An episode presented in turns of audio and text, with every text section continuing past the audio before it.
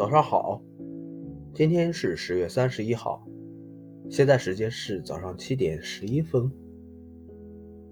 今天是本月的最后一天，过了今天，今年的时间就只有两个月了。嗯，大家在这个时间点回想一下自己有什么所得、什么所失呢？总结一下，大家可以。嗯，今天想给大家分享的是一个维度的一个想法吧。今天在嗯上班路上呢，其实也考虑了一下维度这个事情呢，它真的是可以呃可以说好多事情，可以解释去解释好多内容。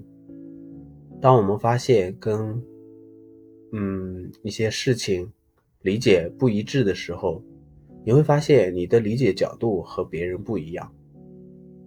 那么我们也有时候也会发现，不单单只是呃视觉角度的问题啊，那我们也会发现我们自己的考虑维度比别人要多好多。在这个条件上的时候，你会发现你所表达的这个观点，你想你所阐释的这个观点。要比别人更合乎自然界的一个法则，这也就说是维度，这是自然界的一个特点。不管是在嗯任何的事物上还是事情上，那么自然界它都存在了好多维度。比如说前几天我分享的一些关于大自然的一些呃雾气的一种分享吧，它可以给人带来美好的一些东西，但是。我们没有去深究它形成的原理，它所形、它所、它所呈现的那个形态为什么是这个样子的呢？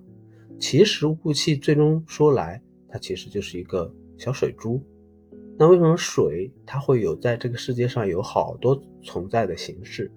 这些我们有都没有去探究，它究竟是为什么？这个就是维度带给我们所有不同的一些展现方式吧。当我们去看待一件事情的时候，如果仅仅的是纠结在自己所关注的那个点上的话，那么你看不到别的一些维度，你对这个事情的认识只是一个角度上面的东西。当我们看待事物的时候，角度多样、维度多样的时候，你会对这个事情产生好多。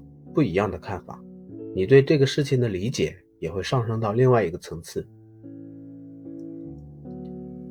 嗯，相信大家都听说过降维打击。那么，嗯，在第一次第一次世界大战和第二次世界大战的时候，呃，每个国家，呃，它都有一些新式武器的，呃，就是发明吧。嗯，我们所知道的，呃。嗯，所谓的一个叫，呃，每一种就是特别高级的武器武武器，啊，它都有，它都有一种降维打击的一种实力吧。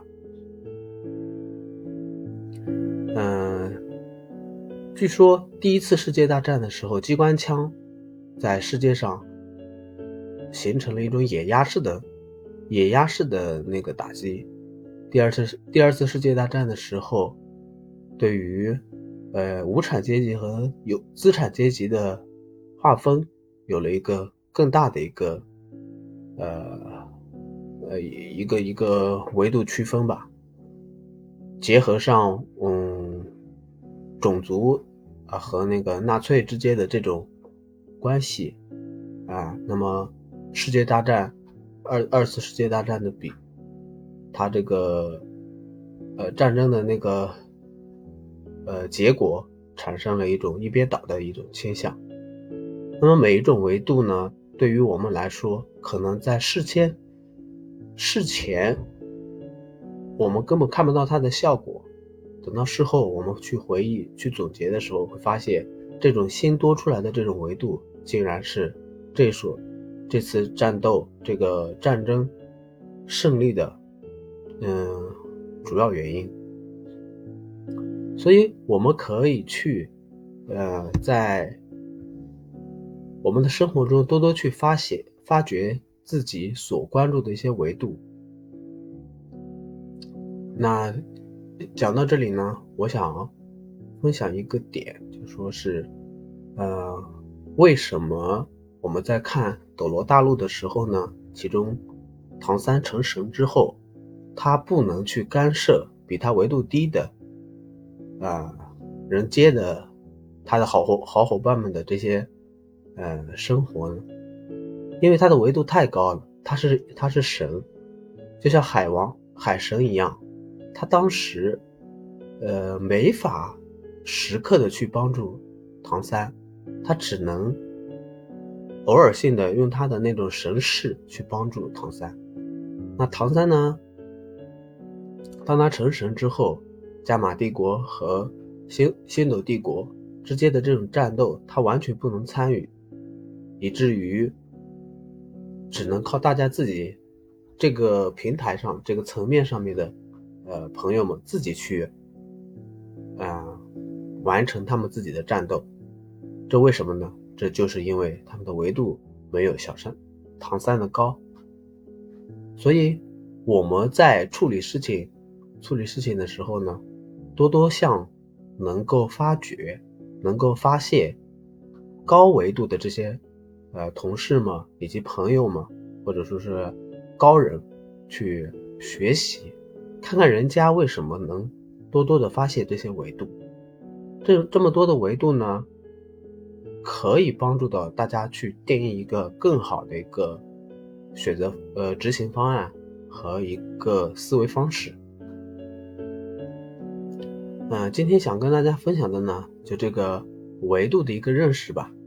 大家如果有什么看法和意见，或者说有一些嗯别的想法。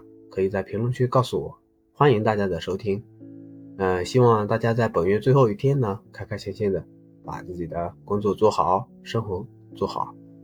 下一个下两个月过完之后，我们就就会迎来二零二四年了。嗯，希望大家都能开心快乐。好的，拜拜。